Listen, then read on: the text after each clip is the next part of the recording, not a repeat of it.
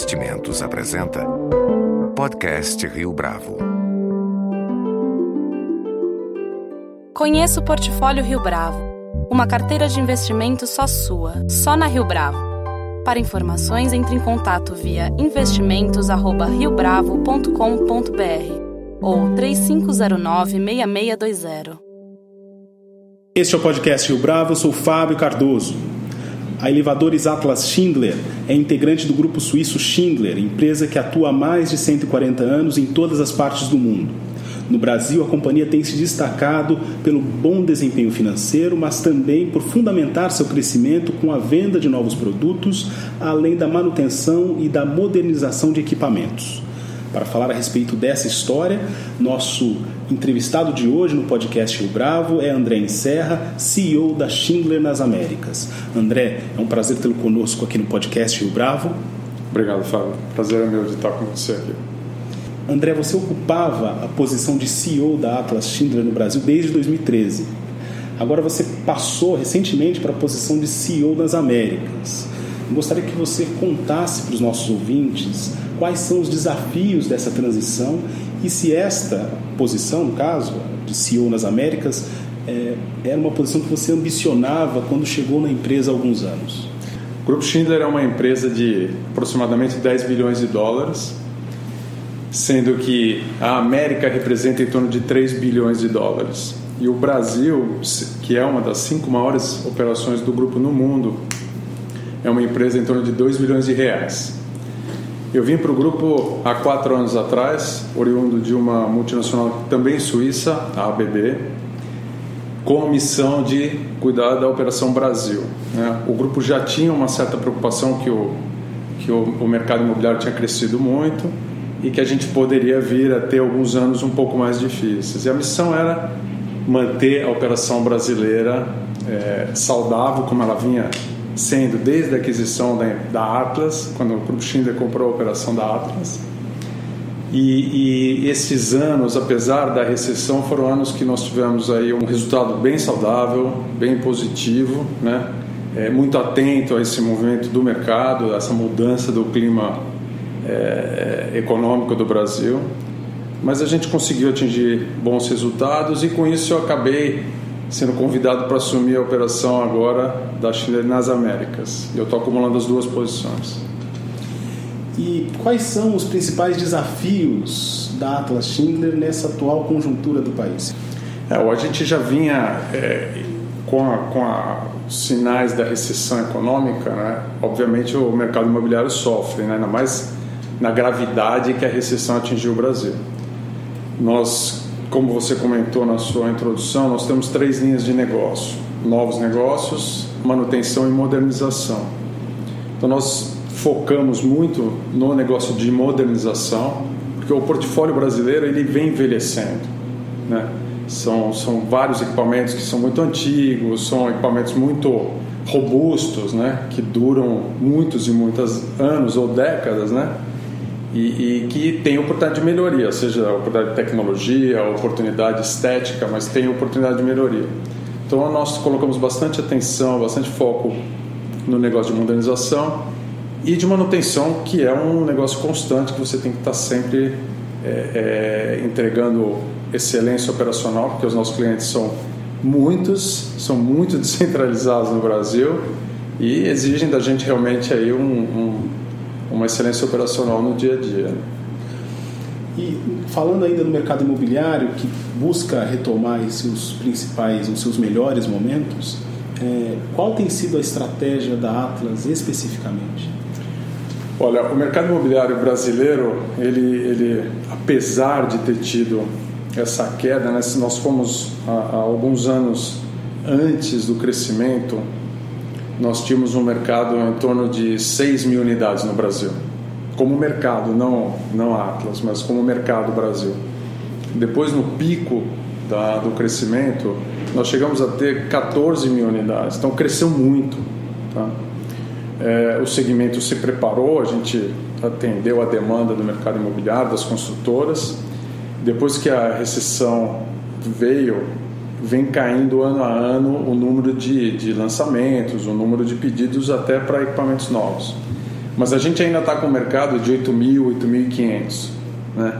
É bem menor que os 14, mas ele ainda é um mercado resiliente e basicamente é um mercado residencial. E aí é bastante descentralizado, né? Você tem que ter muita capilaridade como estrutura. Nós temos uma capilaridade muito grande no Brasil. Então, tanto do ponto de vista de instalar um novo equipamento como de manutenção, eu preciso ter uma estrutura em qualquer cidade brasileira que tenha um elevador ou uma escada, tem que ter uma estrutura. E a gente se preparou para isso. Nós temos 3 mil técnicos hoje espalhados pelo Brasil. Em qualquer cidade brasileira a gente dá o apoio. Mas esse foi aí o, o movimento, né? Com essa queda do, do, do mercado, a gente é, realmente focou em manutenção, na modernização e ainda temos um volume que é menor, mas ainda é significativo. Existem grandes diferenças na atuação da empresa no Brasil e nos países da América Latina, por exemplo? Olha, o, o segmento de elevadores globalmente ele ele está bastante uniforme. São grandes grupos que se consolidaram e na Ásia, na América, na Europa é muito similar o tipo de, de vamos dizer assim de perfil que existe nesse segmento muito competitivos, são grupos fortes, com muita tecnologia, né? grupos que conhecem muito o segmento, que estão há muitas, muitos anos nesse segmento. E, e eu diria assim, na América, onde eu hoje sou responsável, nós temos é, um ambiente muito competitivo em todos os países. Em alguns países nós somos líderes, como no Brasil, por exemplo, nós temos uma, uma liderança no mercado. Nós não temos uma entidade oficial que formalize que a Atlas é líder, porque não existe uma entidade oficial de elevadores, mas nós temos vários prêmios que nos levam a acreditar que nós somos, nós fomos por 21 vezes consecutivas considerada a melhor empresa de elevadores no Brasil, na visão dos nossos clientes pelo Prêmio Pini. Então nós temos sim uma, uma liderança no mercado brasileiro. Em alguns países, como nos Estados Unidos e no México, nós temos uma presença muito forte. Né? Em outros países a briga já é um pouco mais mais dura. Mas eu diria assim que o, o ambiente competitivo é muito parecido, muita tecnologia, é, é, clientes bastante exigentes. Você precisa ter uma estrutura muito forte, tanto na, na, na, na logística para trazer o produto de forma competitiva para o mercado, como na montagem, como na manutenção e aí eventualmente na modernização. Em termos de solução de negócio, no caso de inovação de produtos, ah, o mercado também é paralelo no Brasil e nas Américas? Sim. É, é, inclusive, tem sido uma estratégia do grupo Schindler, e a gente fez isso no Brasil, é, que eu diria que foi um dos diferenciais da Atlas no Brasil, né, nesses anos da Atlas Schindler, foi nós decidimos que todo o nosso portfólio de novos produtos para o mercado brasileiro fossem produtos globais. Nós temos uma plataforma global e o mesmo elevador que a gente vende aqui, que a gente vende na Colômbia, que a gente vende nos Estados Unidos, que a gente vende na Suíça ou na China, são os mesmos elevadores. Tá? É exatamente o mesmo produto. Isso faz com que a gente tenha acesso à tecnologia em todos os nossos mercados e diria que é, é, hoje realmente é um diferencial tecnológico para a gente. Né? E o quanto é, desses serviços de modernização, de manutenção, é, quanto esses serviços, no caso, representam um espaço de competitividade para a empresa é, num cenário internacional.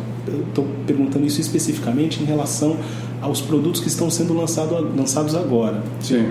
É, porque essa manutenção ela foi ela é feita em relação aos produtos anteriores uhum. e daqui para frente vocês têm mais ou menos o cálculo de quando será necessária essa atualização os produtos eles têm mais resiliência não, os equipamentos hoje são cada vez mais carregados de tecnologia, né? É, e, e, e, nós temos uma manutenção que ela é periódica. Então a manutenção não muda para os equipamentos porque é um item de segurança. Você precisa ter uma manutenção periódica.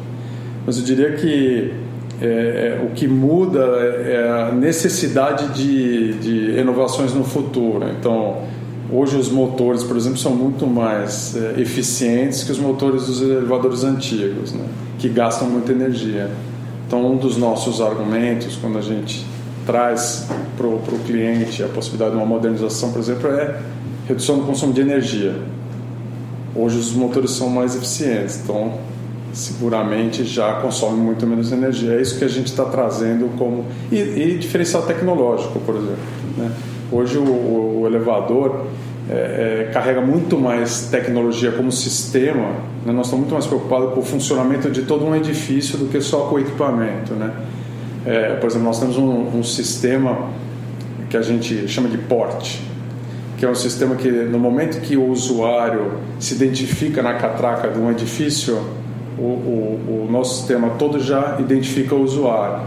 Então ele já sabe que aquele usuário com o cartão de acesso ou com o próprio celular, ele pode usar o smartphone para acessar, ele vai ter acesso ao, ao andar específico da torre tal. Ele não pode ir em outro, ele não tem acesso, por exemplo, a um outro andar. Isso ajuda a questão de segurança, ajuda a questão de, de, de ter mais eficiência também no, no, uso dos elevadores. Então hoje eu, eu diria assim que a tecnologia ela saiu do equipamento e ela está olhando mais o todo do sistema de um, de um, de um grande edifício, por exemplo. E esse apelo ele funciona mais com é, prédios comerciais ou Sim. com prédios residenciais? Sim, mais comerciais. mais comerciais. Onde você tem aí uma comunidade, às vezes, de 4, 5, 6 mil pessoas né, circulando.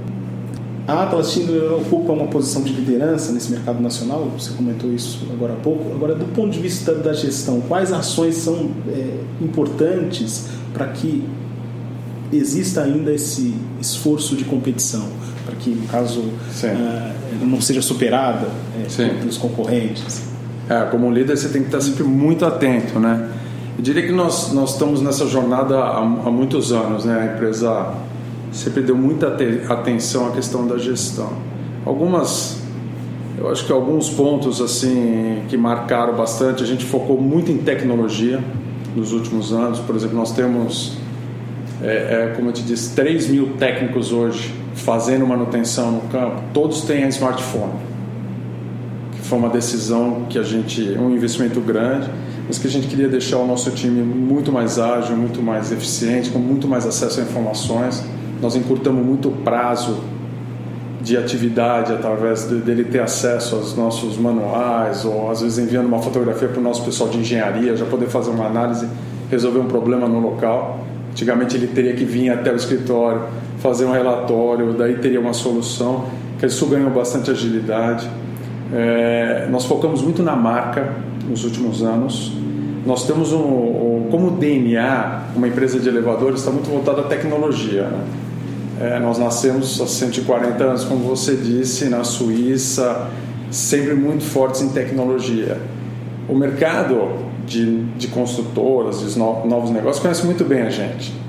Mas o, o consumidor, o usuário de manutenção, por exemplo, já a gente já não tem uma linguagem tão, tão, tão eficiente ou tão forte como a gente tem com as construtoras. Então nós focamos muito na nossa marca também para esse segmento no segmento de manutenção. Inclusive a gente fez uma parceria com a Globo, com a Globo alguns anos atrás, participando de novelas. Então temos às vezes um elevador, tem uma escada rolante, tem um técnico nosso que aparece com a jaqueta da Atlas Schindler, com o boné. O que a gente queria era realmente trazer essa identificação da marca para o usuário, para os nossos colaboradores também. E fortalecer um pouco esse lado. Então a marca foi um ponto importante. É, novos mercados, nós assumimos a, como base de exportação para a América Latina. Quando o mercado começou a oscilar. oscilar um pouquinho, nós convencemos o grupo de que a nossa fábrica de Londrina é uma referência, é uma referência no grupo e no mercado de elevadores mundialmente. Não deixa a desejar para nenhuma fábrica de elevadores no mundo, posso te garantir isso. Eu já visitei várias e a gente passou a exportar do México até a Argentina, todos os elevadores que são é, é, fornecidos pelo nosso grupo são da fábrica de Londrina a partir desse ano. Né? Então, eu acho que foram movimentos importantes. Assim, o último que eu que eu mencionaria é que em épocas de recessão, em épocas de turbulência, você tem que ter o time muito engajado, muito motivado. Nós temos 5.500 colaboradores, né? E mesmo durante a recessão a gente vem crescendo o número de colaboradores. Então, um dos nossos grandes desafios é assegurar que o nosso time entenda exatamente qual é a nossa visão, onde é que a gente quer ir e que estejam realmente juntos com a gente. E surpreendentemente nós fizemos uma pesquisa de engajamento agora em maio pela Willis Tower, que faz com várias empresas aí mundiais, e o nosso, os nossos índices ficaram bem acima da média e acima de algumas, algumas empresas benchmark mundial. E principalmente nos itens ligados a, a uma visão clara dos nossos colaboradores. A gente atingiu, por exemplo, 99%. É, é, é, eu dou o máximo para Schindler ter sucesso. Né? É, a gente atingiu 97, por exemplo. Eu entendo que de maneira eu posso ajudar o sucesso da Schindler. Isso só para te é, é, é, visualizar o quanto que e isso é feito com todos os colaboradores, 5.500. O quanto que o nosso colaborador hoje entende a missão da companhia e o quanto ele pode realmente ajudar a gente a fazer esse diferencial. A gente está falando isso desde o colaborador que está lá em Londrina, na fábrica, até aqueles que estão em São Paulo, Sim. na sede da empresa. Sim, aquele que está lá em Belém, que está em Santarém, que tem, tem equipamento nosso. Mas para nós é muito importante dividir essa comunicação. Eu faço, é, eu, eu a cada três anos eu consigo falar com todos os colaboradores da empresa. Eu tenho um programa pessoal com o presidente, que eu circulo as operações e a gente faz em média mil, mil a mil quinhentos colaboradores por ano, né? Que a gente vai rodando pelo Brasil e vai conversando em reuniões muito abertas de comunicação, qual é a nossa estratégia, qual o nosso os nossos desafios, quais são nossas oportunidades e para essas reuniões a gente traz o pessoal, desde os engenheiros, o pessoal operacional, gestão, mas o objetivo é que realmente a, a, o conhecimento em relação à empresa seja bastante uniforme. Isso, para mim, tem sido, acho que, o grande diferencial para atravessar esse momento de turbulência que é importante. Né? Nós estamos falando de uma recessão que foi muito mais longa e muito mais profunda do que qualquer um talvez imaginasse.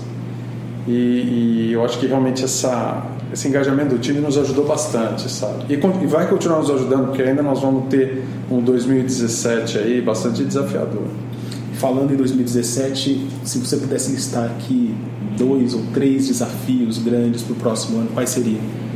Eu diria assim que teve uma, uma mudança muito rápida no clima de confiança do país, né? Se sente os empresários muito mais confiantes em investir.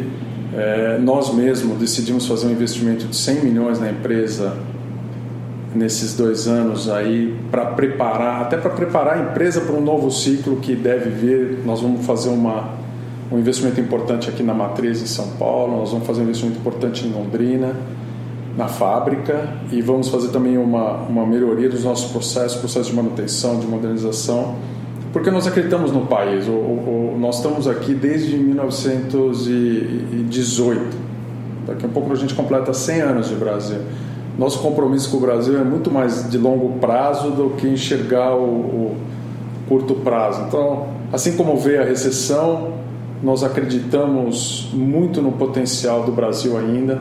Existe um déficit habitacional significativo no Brasil. Essa crise que a gente está tendo não é uma crise imobiliária é, com uma base especulativa, como teve nos Estados Unidos ou na Espanha, é uma crise é, muito mais de confiança e estrutural, né? O país inteiro sofreu. Então, a gente acredita realmente que o mercado, no momento que ele começa a ter confiança, começa a voltar, os investimentos voltem para o Brasil. André, muito obrigado pela sua participação aqui no podcast Rio Bravo. Obrigado, Fábio.